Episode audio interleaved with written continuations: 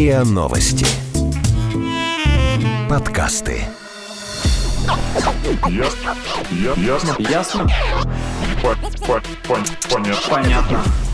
Это подкаст «Ясно-понятно». Здесь мы говорим о том, что нас беспокоит, бесит, интригует, кажется сложным и заставляет сомневаться. И пытаемся понять, что со всем этим делать. Это Лина, Ваня и Ксюша. Всем привет. Привет. Привет. Сегодняшнюю тему Ваня не хотел записывать, потому что ему кажется, что мы будем вскрывать его боли. Не Ну, только его, я почему? бы сказала, но Я бы сказал, и нашу тоже Ксюша. Ты же самая первая сейчас плакать начнешь. Это правда. Да, мы сегодня будем говорить про травму, коллективную травму и личную травму, но не травму колена. Не травму колена, да. Увы, тогда бы это был другой эксперт.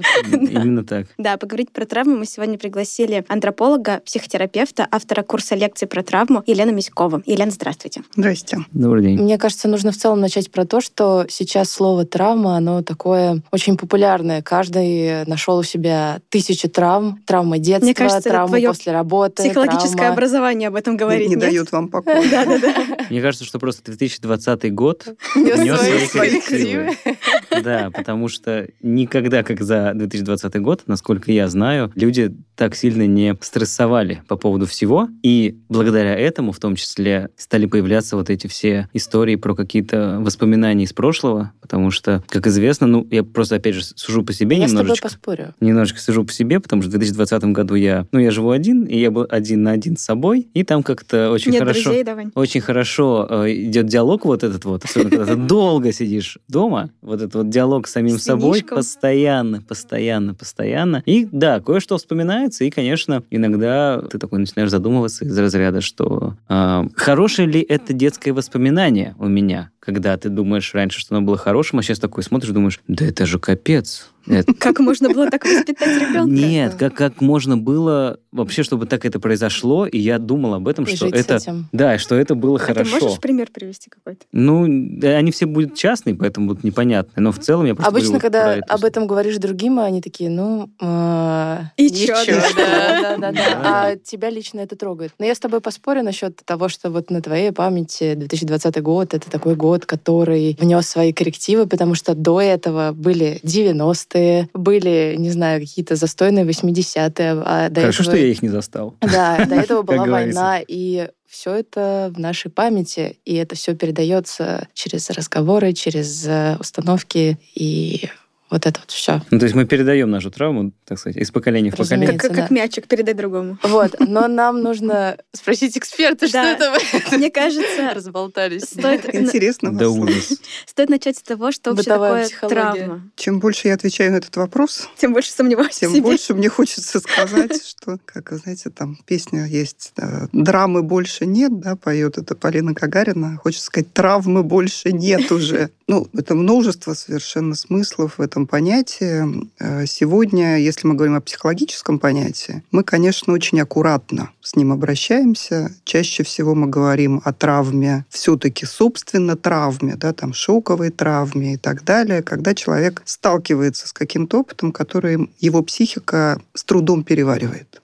Да, вот есть какие-то события, которые делят жизнь на до и после. Вот это, собственно, травма. Травма – это разрыв. Разрыв в моем опыте, который я не могу так легко перепрыгнуть. И в этом разрыве я теряю способности его, эту свою историю связать. В частности, я теряю способность говорить об этом. У меня нет для этого слов, в буквальном смысле этого слова. Но это, получается, всегда какие-то чрезвычайные события. Скажем, это смерть, это какое-то, ну, насилие. Катастрофа. Это катастрофа, да. Или это не обязательно острое событие. Вот вы знаете, для взрослого человека, да, это, как правило, такие, ну, там, разного рода катастрофы, личные, коллективные, всякие. А для ребенка, к большому нашему сожалению, да, травмой может быть то, что на взгляд человека постороннего совершенно травмой не является. Ну, казалось бы, ну, не били, не колотили, не насиловали и так далее. Где тут травма, да? Вот если исходить из этого определения, да, что это некоторый разрыв, ребенок мало что может сварить в своей психике без помощи взрослого. И если этот взрослый не оказывается рядом с ребенком тогда, когда происходят какие-то трансформирующие события в его жизни, то у ребенка нет шансов да, не провалиться, да, не оставить у себя в психике вот этого разрыва. И в этом смысле, конечно, вашему ребенку всегда найдется, что рассказать своему психотерапевту. Да, вы можете даже по этому поводу не париться. Ну, то есть... А есть какие-то критерии травмы, кроме того, что об этом тяжело говорить? Ну, как когда-то писал Фрейд, да, этот человек страдает от своих воспоминаний. В том смысле, что травма — это то прошлое, которое прошлым никак стать не может. Это то прошлое, которое активизируется, актуализируется всякий раз, когда с нами происходит что-то тяжелое, вот в обыденной жизни. Вот э, там Иван сказал, что там 2020 год мы там стрессовали так, как не стрессовали раньше. Ну вот для Ивана там, к счастью, наверное, это был самый сильный стресс. И пусть так и будет в жизни. Я не могу сейчас сказать об этом точно. Ну, Тяжело говорить. Предположим, да, то есть Да. я прям искренне желаю, чтобы это был самый большой стресс в вашей жизни. Но в любом случае, правда в том, что то, что актуально, с чем мы сталкиваемся, оно триггерит в нас те переживания, которые остались вот такими вот, не стали историей. И в этом смысле вот это главный показатель травмы, что прошлое возвращается так, как будто бы оно происходит с нами здесь и сейчас. Получается, что- что с этой точки зрения даже для взрослого человека травма это не обязательно какая-то катастрофа или смерть близкого. Но это может быть, там, не знаю, развод. Детские травмы. Да, ну, развод, такое? да, развод. Ну, все, что связано с разрывом, все, что связано с таким, знаете, вот течет, течет жизнь, а потом бах, да, и все распалось. Раз- Вот как Пастернак там так писал, там распалась связь времен. Ну, то есть, грубо говоря, если э, ребенка выпороли в детстве, то это не обязательно станет травмой на всю жизнь. Не обязательно. Даже когда рвутся вокруг бомбы, тот ребенок, которого мама берет под свое крыло или папа берет на руки и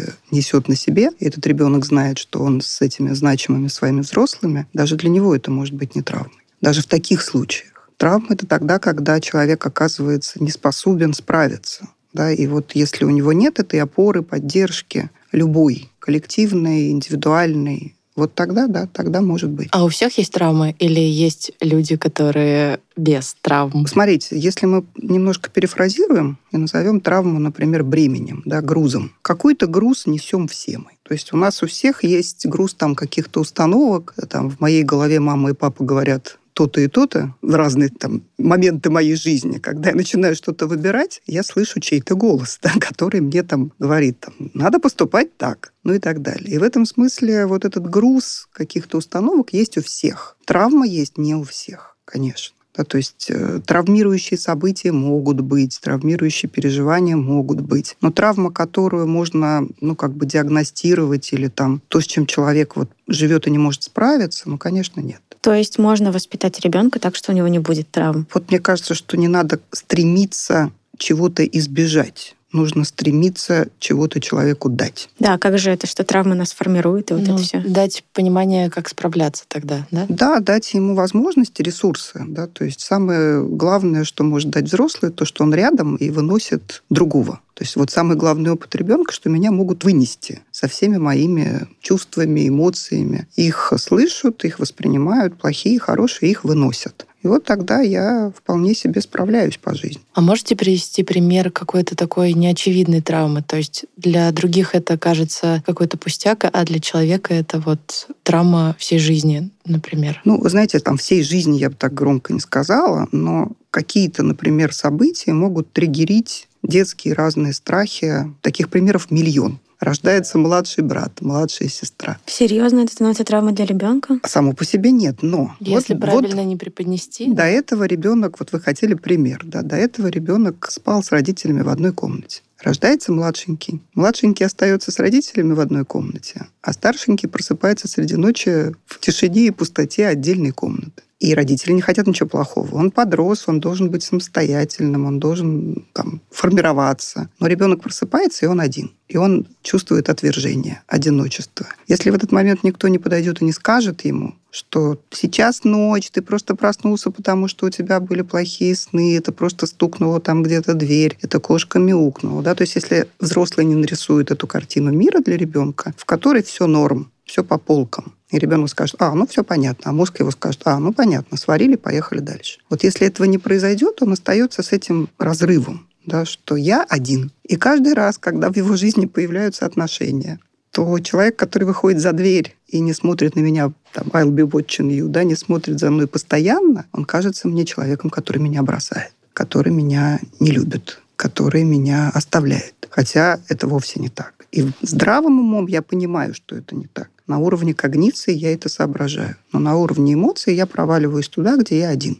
Вот Я, помню, читал большую статью по поводу вот этих вот взаимоотношений. Там прям было выделено четыре больших блока, когда, например, у человека рождается младший брат, Мгм. это отдельно, младшая сестра, это тоже отдельно. Когда, например, у сестры рождается младший брат или младшая Мгм. сестра, и там настолько разные вот эти вот, не хочется говорить травмы, Ну да. но, в общем-то, вид поведения потом возникает у людей, что думаешь, казалось бы, такая мелочь. Ну да. А потом с, этим, с этой мелочью всю жизнь живешь, и она как снежный ком, видимо, она потом начинает накапливаться. Ну да, никто же ведь не виноват, да, никто же не хотел ничего плохого Конечно. вообще. Но просто если в этот момент эта ситуация не пройдена, да, то в нее каждый раз потом на нее вот наматывается. Оно не имеет уже никакого отношения к тому опыту. Но боль, она оттуда. То есть я чувствую себя, как там чувствовал, а не так, как я должен чувствовать себя, как взрослый человек, которому там, не знаю, на ногу наступили. Мне просто интересно, возможно ли в таком случае переварить и пережить эту травму самостоятельно, без психолога, психотерапевта, без какой-то там внешней терапии? Мне кажется, здесь надо, во-первых, на- сначала понять, Что это травма? да, что это А вообще... Нащупать ее, как Да. бы, что заклеить-то? Ну, слушайте,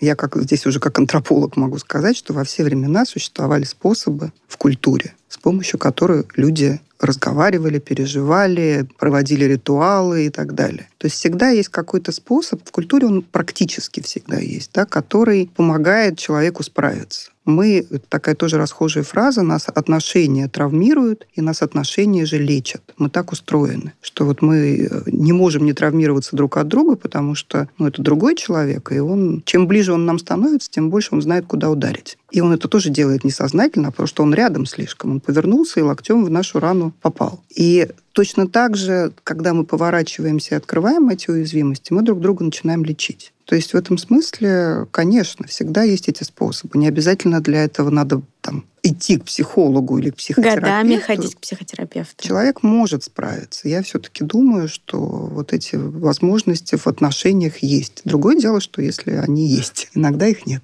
А вы еще сказали про культуру. Наверняка есть какие-то обряды, обычаи, которые помогают справиться с травмой. А это какие, например? Ну, их миллион. да, Мне то кажется, есть, религия сюда же в идет, нет? зависимости от того. Ну, религия во многом, да, то есть ну, вообще ритуалы. Да, то есть чем ритуализирование, вот наш переход из чего-то во что-то, тем он а, для нас понятней. Ну, потому что мы справляемся вместе. Да, вот есть эти все ритуалы коммеморации, когда мы вместе что-то помним, вместе о чем-то думаем. Вот, ну, 9 мая, да, там, не знаю, бессмертный полк. Что это как не ритуал, да, поминовение, не ритуал, в котором ты не один, да, то есть ты не один переживший это, и это становится способом преодоления и способом памяти. Ну вот таких ритуалов много, да, там ритуалы перехода из одного класса в другой, ритуалы горевания, очень важные, там до сих пор в каких-то культурах это до сих пор так, когда кто-то умирает, то сами люди, которые в семье, у которых умер человек, они не занимаются, там, не знаю, какими-то приготовлениями к похоронам. Этим занимаются родственники, знакомые, друзья. Они сидят и раз за разом рассказывают и пересказывают, как это было, как это случилось. Да, и по мере того, как они это рассказывают, и все вокруг плачут и прочее, они проходят вот эту ситуацию, то есть она не становится для них разрывом. Это становится историей. Так же, как э, плачи, например, тоже ритуальные, когда женщина обязательно есть на похоронах, которая проводит там людей через вот этот вот плач, через это горевание. Она это делает профессионально. И тем не менее человек этого не замечает, что кто-то его ведет. Ну, то есть этого много. Да, но исходя из нынешних реалий, получается так, что мы в большинстве ситуаций отказываемся вот от этих ритуалов. Например, ритуал свадьбы, он очень упрощен сейчас. Угу. Ритуал похорон тоже очень упрощен, потому что не собирается вся семья, такая община. И из-за того, что ритуалы упрощаются, получается, мы не можем переживать вот эти переходы, о которых вы говорили. И это значит, мы больше ударяемся об эту историю, да? Это так? Ну, Это мы, нас больше травмирует. мы новые изобретаем, да, то есть мы, мы не можем это делать в прежних формах, но И поэтому все ходят к психотерапевту. вот, Потому что у нас например, нету переживаний можно, ритуалов. можно ли считать ритуалом переживания пост. В соцсетях? Да.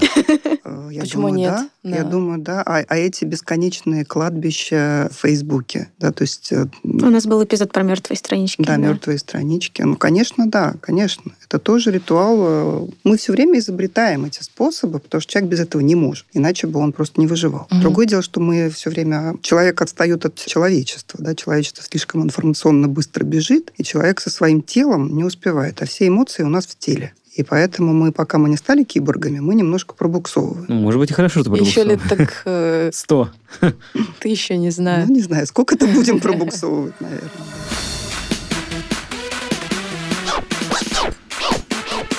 Ясно? Понятно. Вот вы сказали еще про 9 мая, и мы зашли в плоскость уже коллективных травм. То есть Мгм. это не какая-то личная, это не какая-то семейная травма, а именно коллективная. В чем разница между вот этими травмами, помимо масштаба? Личная, семейная, коллективная? Знаете, они проецируются друг на друга. Вот есть какие-то внешние системы, в которых мы живем, есть внутренние. И они неразрывно связаны. Да? То есть нет такого раздела. Есть, конечно, границы моего тела. Но в общем и целом мы все-таки путешествуем туда-сюда. Из внешнего в внутреннее. Мы что-то интроизируем, потом что-то распространяем вовне. И вот эти коллективные травмы, они во многом ну, похожи на индивидуальные. Потому что мы заражаемся эмоциями, мы передаем эти эмоции, мы блокируем эмоции одинаково. И поэтому, когда происходит событие, которое разрывает общество на части, то оно, конечно, точно так же да, превращается вот в такой разрыв, который потом мы... Ну, хорошо, если мы это коллективно перевариваем. Если не перевариваем, да, то остается вот на, на этом месте такая лакуна. А коллективно переварить, э, что это значит? Это значит информационно закрыть эту историю, понять, что там было, не знаю, найти виноватого. Ну, это если мы Учредить день памяти. говорим- Ну, типа Да, того, да. хороший вопрос. Это правда большой вопрос, потому что, ну, с одной стороны, мемориализировать, да, то есть вот вы день памяти, Памятник. памятник, э, там, не знаю, еще что-то. Ну, опять же, здесь тоже можно уйти в свои войны памяти, в свои войны памятников и так далее. Да, как кто-то помнит, хочет помнить одно и не помнить другое, кто-то Ну, еще что-то. Я просто, извините, перебью, просто прямо вот сегодня, вот сегодня мы записываем этот эпизод 25 марта, и сегодня отмечается три года со дня трагедии в Зимней Вишне, Да. собственно, да. И там же сейчас на этом месте, по факту, я, я просто не знаю, там, по-моему, построили э, скве- Мемориал, сквер, да. и там стоит мемориал. Ну, то есть вот как пример, ну, мне кажется, такой одно из последних громких таких, ну, вот как мы говорим, Мгм. коллективных э, Мгм. травм, Ну, трагедии, да. ну, да, да, да. То есть вот в таком формате, то есть получается, просто мне здесь не до конца понятно, то есть умом я понимаю, это шокирующая история. Мгм. Но, опять же, умом я понимаю, что там во мне там просыпается, ну, может быть, какая-то жалость, Мгм. боль, горечь, но все это, конечно же, как бы не идет там в сравнении, может быть, с какими-то моими непосредственно личными историями. Мгм. И с этой точки зрения, насколько вот эти коллективные травмы, они вообще как бы так влияют на... Ладно, с обществом разобрались, а вот на конкретного личного Смотри, персонажа. я тут сразу вспомнила историю, потому что один мой ну, близкий товарищ, он после вот этой трагедии пошел работать э, в хоспис, Мгм. детский хоспис. Мгм. И эта история, она, видимо, его задела те самые струны, которые... да. И это, наверное, как раз про травму, возможно, а может быть и нет. Ну, смотрите, вот травма – это не, собственно, событие. Само событие – это трагическое событие. Это катастрофа, это тайфун, ураган, война там, и так далее. Травма – это то неспособность сварить, что оно породило. И не у всех это случается, да, как мы договорились. Вот есть э, война, или там есть гражданская война, есть там те же репрессии, революции и прочее. Я прошу прощения, вот мы когда говорим про Россию, мы всегда думаем первое, что приходит в голову Великая Отечественная война, или там революция, репрессии. А мы можем говорить на каких-то более близких к нам во времени примерах? Конечно, ну, вот например, как, 90-е. как «Зимняя вишня», например. Да, ну вот, например, «Зимняя вишня», да, можем говорить про это. Во-первых, это событие, да, которое, например, транслируется в СМИ. И, соответственно, вот у вас есть какой-то личный опыт, личные переживания, которые могут не иметь отношения к этим событиям. Но эти события вызывают в вашей памяти, в вашем опыте те картинки или те эмоции, которые на это отзываются. Это такая частая история, такая аберрация памяти, когда там, например, ну, есть знаменитый исследования и эксперименты, когда человеку говорят, рассказывают историю, как будто бы, которая должна была якобы произойти в его жизни. Он говорит, а, да, точно. И он говорит, я это помню. Он присоединяется к этой памяти. Когда там взрывались эти башни-близнецы, то потом опрашивали людей говорили, которые очень подробно рассказывали, работавшие там в соседних офисах. Они очень подробно рассказывали, как это было, как вот сама эта картинка выглядела. И потом этому человеку говорили, вы знаете, вы не могли этого видеть, потому что ваш офис выходил окнами там на другую сторону. Человек а, в ужасе понимал, что да, это действительно так, но он это помнит. Так, но он как видел, будто увидел это, это в средствах массовой информации, по телевизору, нет? Он видел эти картинки, да, то есть этих падающих там людей и так далее. Он видит это все, и не, он запоминает не потому, что он это видел, вот эти картинки. Он запоминает это потому, что это огромный выплеск эмоций, которые присоединяются к его опыту. И в этом смысле вот это травмирует. Мы травмируемся очень сильно как свидетели. Есть такое понятие травма идентификации, травма свидетеля. Когда человек, в общем-то, не был там, или там, не знаю, не видел это, но даже по одному рассказу он делает так, да, сжимается и застывает, потому что это такой ужас или это такое вот э, воспоминание, которое его заставляет к этому присоединяться. Это как э, теракты, которые произошли в месте, где я был пять минут назад. В том числе, да, это, ну, это страх, да, это скорее просто страх за то, что это могло случиться со мной. Но а травмы свидетелей там самые большие, это вот все, там, не знаю, Холокост и так далее, когда мы все этому сочувствуем, хотя мы не имеем к этому отношения. Да, мы смотрим фильмы, мы смотрим спектакли и так далее, и мы в этом эмоционально, прям в этом. То есть если мы об этом говорим. Конечно, там события разного масштаба разные производят эффект. Ну, как бы массовое поражение бывает разное, в том числе эмоциональное. Но у больших событий эффект большой и длительность дольше.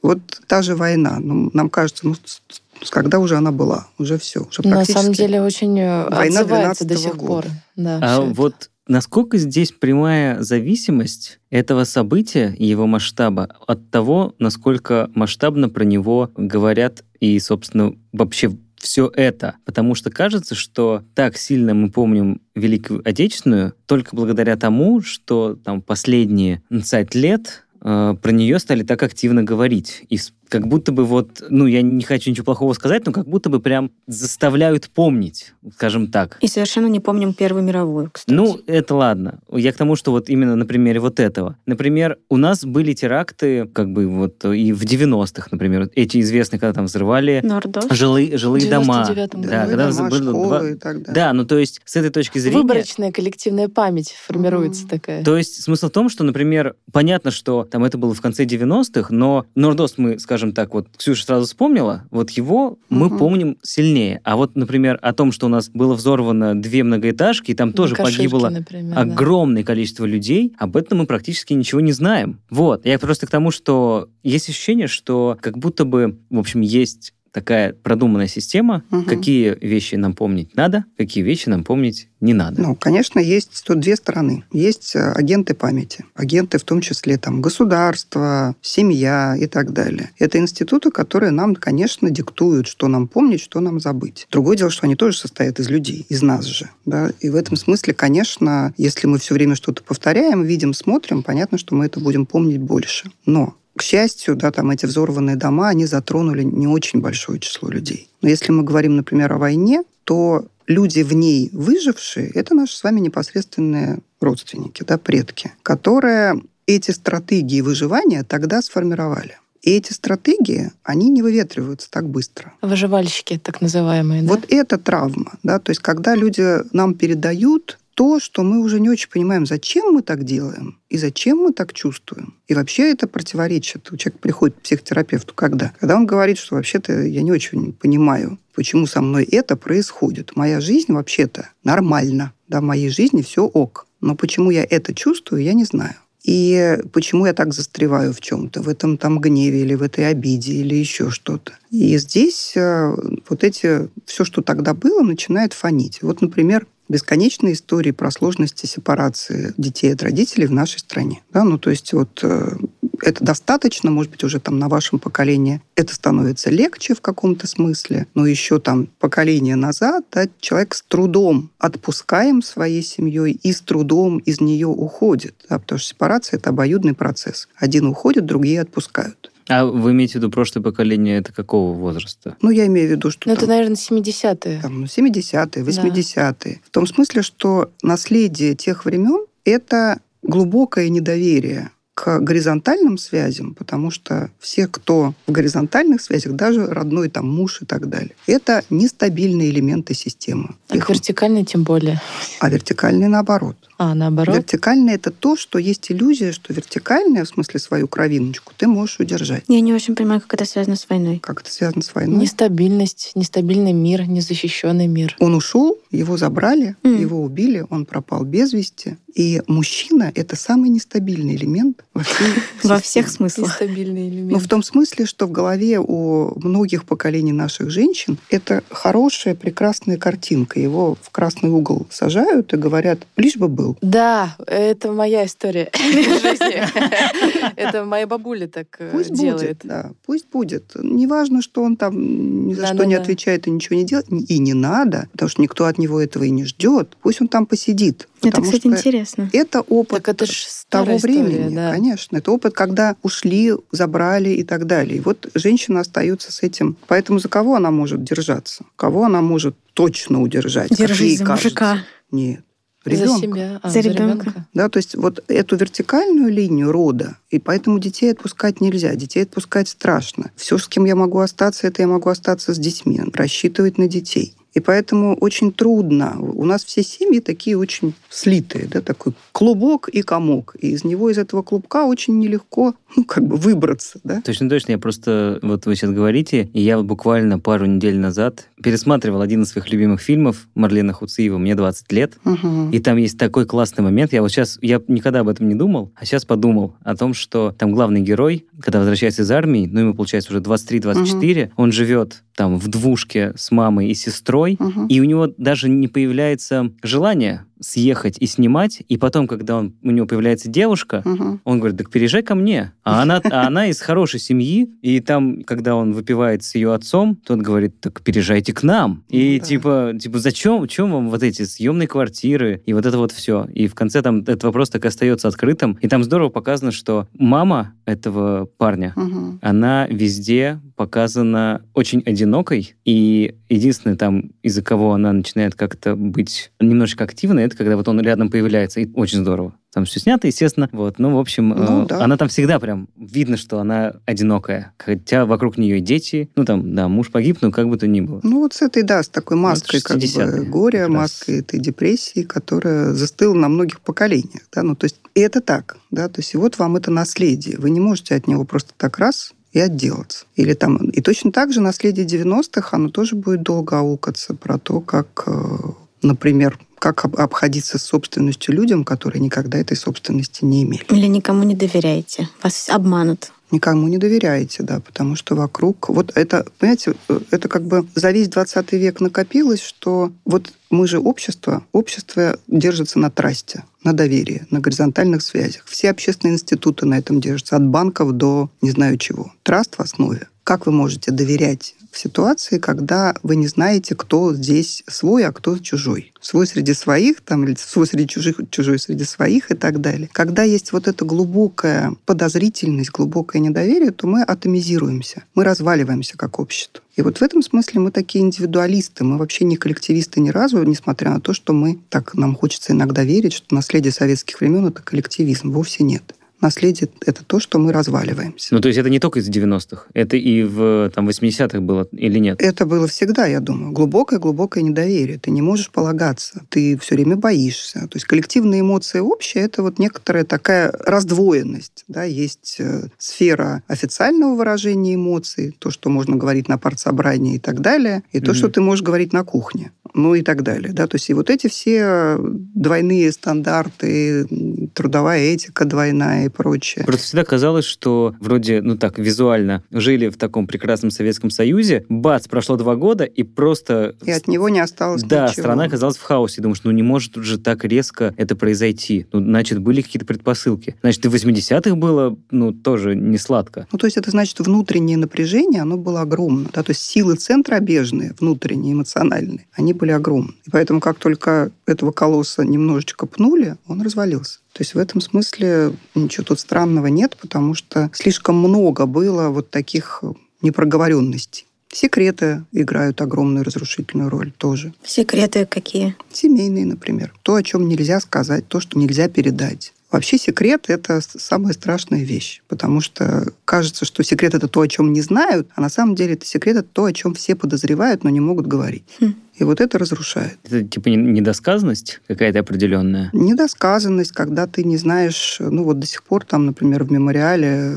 люди, обращаясь да, и получая данные о том, что их там родственники на самом деле, там их прадедушка, он был репрессирован, а ему всю жизнь рассказывали там бабушки и прабабушки, что он погиб на войне. И у человека сознание... А может, они сами не знали? Что ну, часто не знали, часто знали, но оберегали детей, да, чтобы эта информация где-то не всплывала и так далее, чтобы не сказывалась на нем. И вот это вот э, внутреннее такое ощущение, что есть какой-то скелет в шкафу в семье и он из него периодически вываливается, его обратно запихивают. А вот если мы говорим, да, это мы сейчас говорим относительно семейной истории. И возвращаясь опять э, к масштабу, у нас же есть в том числе в истории, в истории Советского Союза, если мы говорим про недавние, опять же такие же скелеты в шкафу, как, например, ну то есть вышел у Кончаловского фильм сейчас угу. про расстрел рабочих. Да-да-да. Про это же тоже никто, ну по факту не знал. Вот это можно считать вот этой вот историей про тайну, которая в конце концов становится такой, ну может быть не травмой, но такой таким общественным разрывом, назовем это так. Ну да, общественным, понимаете, это вот такие точки, которые мешают нам договориться. Потому что нам кажется, что мы, ну, мы же по разные стороны баррикад там были, да, как же мы договоримся? Хотя нам-то уже все равно, да, нам важно признать это. Вот если мы это признаем, этот факт, то нам уже не надо друг на друга бросаться. Но если мы пока мы не признаем и делаем вид, что этого не было, то этот внутренний разрыв, он продолжает работать. Ну, помимо этого восстания рабочих, ведь сколько было восстаний, э, там, не знаю, в 20-30-е годы. То есть все по Волжье, э, половина Сибири и так далее. Это была там, например, знаменитая Вилошная война. Она сейчас знаменитая. Да, и там моя э, прабабушка, она говорила про эту вилочную войну, там, что вот там такого-то убили в эту вилочную войну. Что это за вилочная война? Я помню эти слова из детства, но я совершенно не помнила, пока на ИСТФАК не поступила, не поняла, что это такое. А это было масштабное движение, да, и мы сейчас делаем вид, ну или там сейчас уже нет, конечно, но какое-то время долгое да, делали вид, что этого не было. А это то, что было частью гражданской войны, долгой, которая не закончилась там в 20 или 22 году, как это принято считать. И, конечно, нам важно сейчас не просто там вернуться в эту... Пока мы, пока мы это не признаем, мы все время в эту гражданскую войну возвращаемся. Я там студентам рассказываю, как там моя мама рассказывает историю, что вот она пришла на почту, и на почте стоит очередь, тихо, мирно стоит очередь, там, перед 9 мая. И э, все хорошо. И тут приходит женщина, там, пожилая, и говорит, э, мне, пожалуйста, вот надо срочно и быстро, и начинает лезть без очереди, то, что ей надо упаковать, э, послать там куда-то к сестре, вот как раз на бессмертный полк вот эту вот штуку там эти портреты. А, ну, в смысле, это история недавняя. Вот. Ага. И она начинает это делать, поскольку она же триггерит всех тем, что она без очереди лезет да, то значит, вокруг начинают люди возбуждаться, и какая-то женщина говорит, вот с этим вашим бессмертным полком, а вы знаете, что это вообще все фейк? Бабах! Да, поехала. И поехала. И, и гражданская война, война в размере... На вентилятор. Да, да, в масштабе почты одной. Там 10 человек собралось, 10 человек переругались про все сразу. Да, то есть и про то, и про это, и про недавнее прошлое, и про давнее, и про всех, и про Путина, и про всех. Угу. Да, то есть все стали сразу же вот... Э, и это было просто потрясающая картинка. Мама такая вышла, говорит, ой. А сходила в социальный Сходила, да. Сходила. Я говорю, мам, ну что, а что ты хочешь? Вот до тех пор, пока мы делаем вид, да, что мы этого ничего не признаем и не переживаем, но так и работает.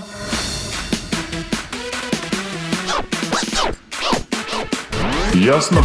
Понятно.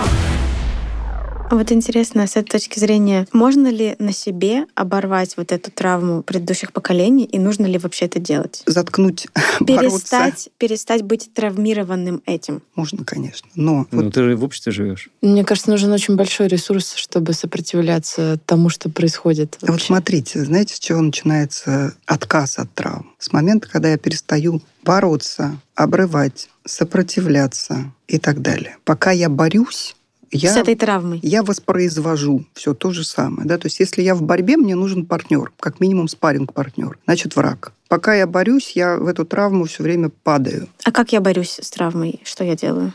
Смысле, я все время ее переживаю, все время забыть? говорю, что я это забыла, этого не да, было. или я вот, э, ну да, я забываю, там опять же у меня внутренние мои защиты начинают э, говорить не-не-не, тут ты, ты, конечно, можешь хотеть чего угодно, но в этом смысле мы всегда говорим, что нужно идти не от, а нужно идти к. Да, то есть с травмой можно справиться только если вы идете навстречу и смотрите на это. Привет, травма. Привет, привет. Обнимемся. Абсолютно правильно. Привет, моя часть, которая не может не бороться. Расскажи мне, что ты хочешь мне сказать, что у тебя за послание, чем ты меня защищаешь. Как правило, все, что в нас происходит, оно- Захотелось к вам на сеанс сходить, приходите. Вот в этом смысле, да. То есть, конечно, человек может справиться. Ну, есть разные понятия там. Без, наверное, знаете, как вы супергеройские фильмы смотрите, мне, например, ужасно нравится эта идея, что все эти суперспособности, они появляются как результат детских травм в том числе. Вот так же, как появляются ужасные иногда вещи в результате, также и прекрасные вещи появляются в результате. Да? То есть человек обретает столько сил, которые, возможно, у него бы не появились. И эта идея, она, ну, она же тоже основана на каких-то, на изучении разных психологических реалий. Я часто слышала такую фразу, что российское общество, оно травмоцентричное. То есть Мгм. оно вообще крутится вокруг э, таких больших травм, и мы все на нем завязаны. Чуть ли не наши слоны, столпы, на котором мы все Мгм. держимся. Вы согласны с этим? И почему тогда, если да, нет? Ну, я бы сказала, что травмоцентрично сегодня не только российское общество. Это как бы результат такой медикализации вообще 20 века. Язык, на котором мы говорим, он язык терапевтический. Это со многими вещами связано. Я иду сегодня в театр, и я как будто все время в кабинете. Я смотрю фильмы, и я не выхожу из кабинета, да, потому что мне все время рассказывают истории про уязвимости и про терапию. Эмоции, которые мы хотим испытывать сегодня, они должны быть терапевтические. Ну, это тренд абсолютно общий. Это совершенно не то, что вот мы такие уникальные в этом смысле. Было слишком много в 20 веке везде очень быстрых, очень тяжелых, очень масштабных событий. И с какого-то момента люди стремятся излечиться, да, и стремятся не стесняться этой своей уязвимости. И в этом смысле этот терапевтический дискурс, он повсюду. Ну, абсолютно повсюду, да, то есть истории про родителей, истории про переживания, иногда фантастические переживания, связанные с родителем, они вот, ну, посмотрите, да, откройте любой сейчас какой-нибудь продукт, там, видео, вы на это наткнетесь. Поэтому травмоцентричен 20 век и его наследие. И многие-многие-многие люди во многих странах это на себе переживали и испытывали. Травма просто стала еще такой, знаете, основой для идентичности. Вокруг утраты мы выстраиваем свою идентичность. Тоже не странно, да, потому что мы горюем потому, что ценно. Утрата — это значит то, что на этом месте что-то ценное, что мы потеряли. И тогда вокруг этих утрат, вокруг этих потерь мы строим там свою, например, национальную идентичность и так далее. Это тоже, ну, и к сожалению или там к счастью, но это так.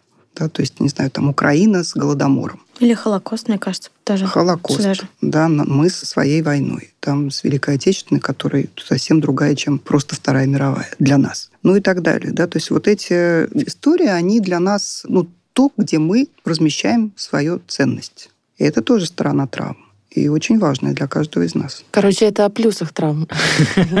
Надо же искать везде плюсы. Надо. Я как психотерапевт не могу этого не делать. А если мы возвращаемся, опять же, к личности, непосредственно не говорим про какие-то коллективные вещи, а непосредственно про свои. Э, Есть такая, ну ладно, может быть, это даже не теория, а это и правда так, что большинство травм, оно как бы случается в таком довольно юном возрасте, Мгм. назовем это так. Потом уже как-то оно как будто бы, не знаю, не случается. А может ли случиться так, что травма, вот в понимании травма, произойдет уже в осознанном возрасте? Ну, конечно. Почему нет? Ну, вы попадаете травма ветеранов, например. Вот вам осознанный Это возраст. что такое? Войны. Ну, война, то есть, ну, люди, которые Но прошли... они были молоды в войну чаще всего. Ну, неважно, они, взро... ну, они взрослые люди, было. да, взрослые же люди в любом случае. То есть это люди, которые пострадали, то есть которые прошли и не могут вписаться в мирную жизнь.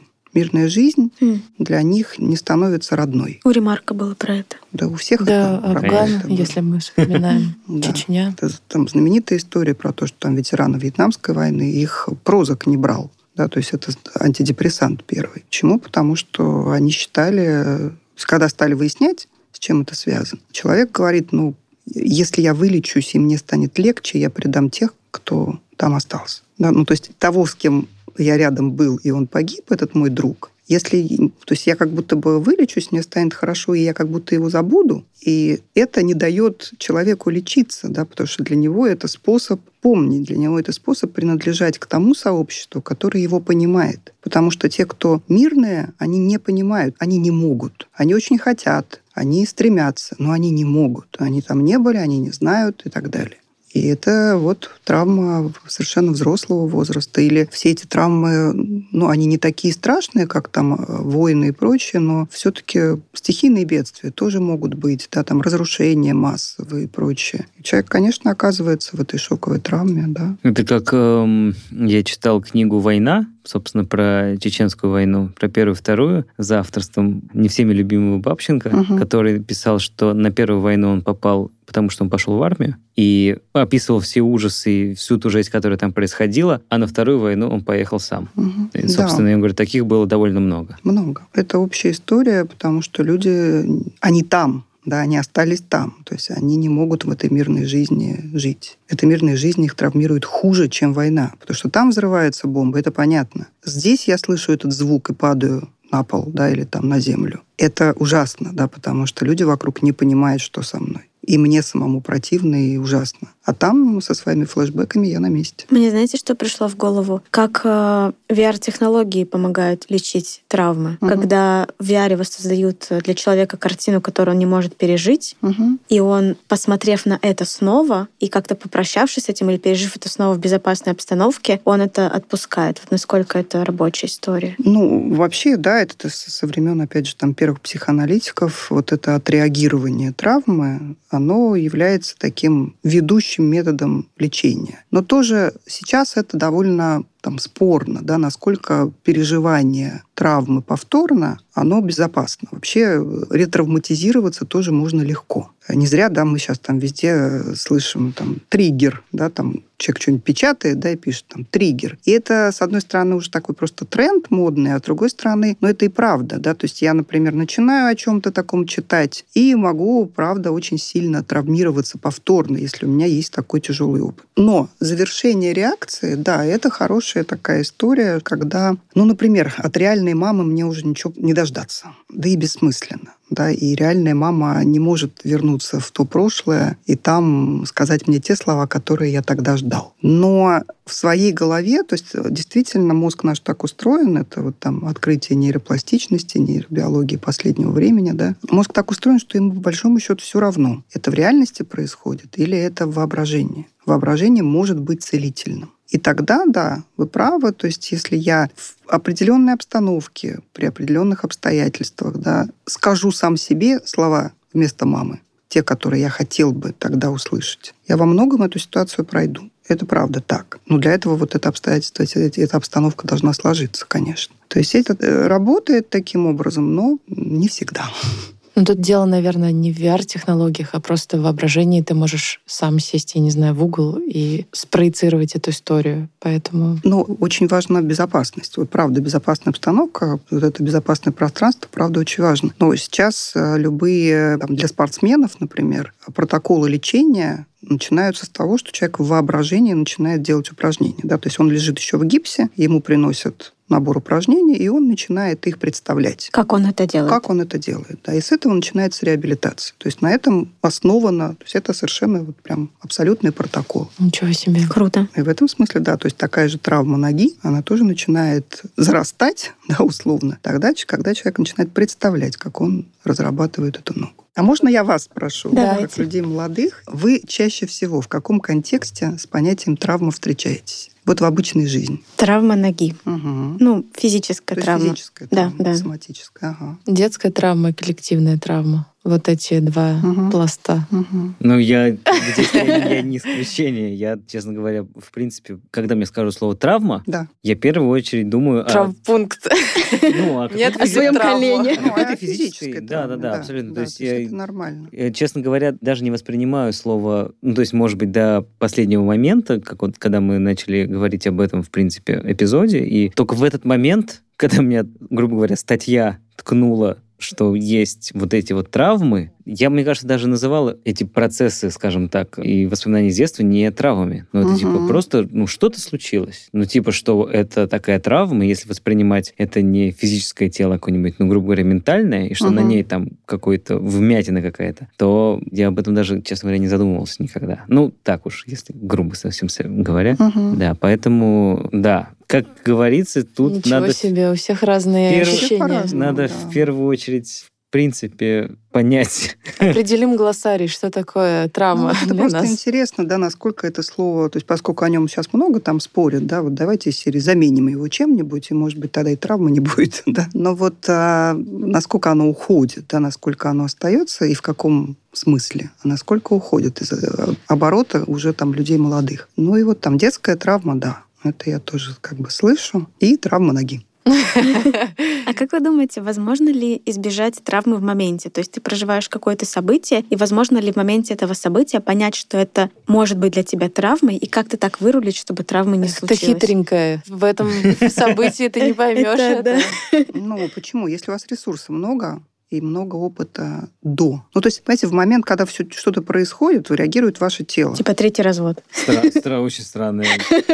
Ну, почему бы нет? У вас, уже, есть был, у меня был препод по начертательной геометрии, по-моему, такой мужичок, прям инженер 70-летний. И вот он как-то раз нам на паре, он нас довольно долго преподавал, ну и как эти все преподы в возрасте, они все любят рассказать какие-то свои истории. И он говорит, у меня несколько лет назад сгорела дача, а я строил ее там, ну, много-много лет. А он уже, скажем так, ну, в возрасте. И он говорит, я подъезжаю к участку и вижу, что ее нет. И он говорит, я просто так собрался, Мгм. вот такой, типа, собрался, такой, все в порядке. Типа, все нормально, все. А он такой прям ж- Мгм. живчик. Вот. Ну и, в принципе, ну, правда, он это говорил так, что как бы не случился сердечный приступ. Вот, вот. Ну, вот в этом смысле, да. Но в этом То есть смысле, он да, собрался такой собрался. прям. Вот. Ну, может быть, с этой точки зрения. Это частая реакция как раз травматическая, когда человек так собирается. Да, вот он прям... Ну, человеку важно было приступ преодолеть, это я его понимаю. Но вообще у всех же по-разному. У нас есть вот это вот там бей-беги, и тело, оно должно отреагировать. Либо мы должны убежать, то есть двигательно как-то справиться с этим. Либо мы должны там закричать, либо еще что-то, да, то есть мы должны выговориться, и тогда мы это проходим. Если у нас нет возможности не убежать, не сказать, не ответить, не крикнуть, то тогда мы застываем.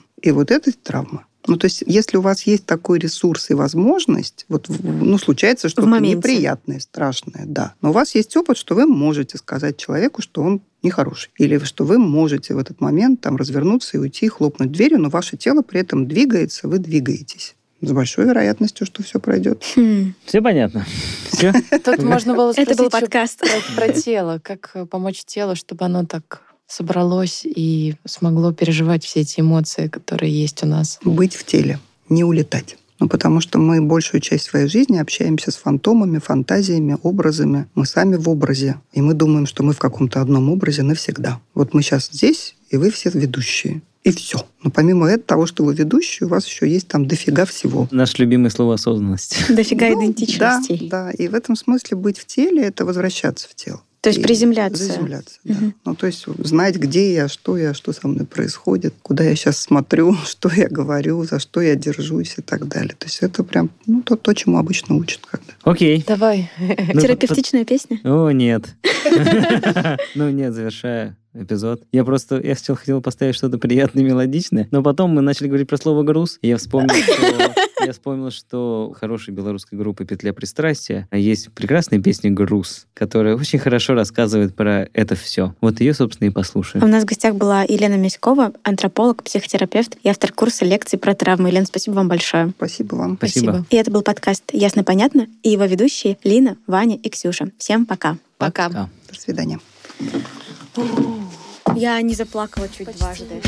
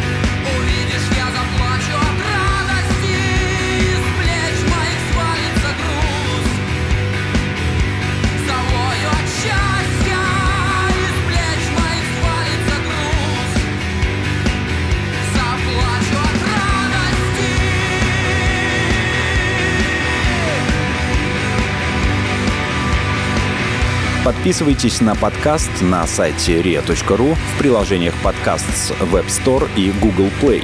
Комментируйте и делитесь с друзьями.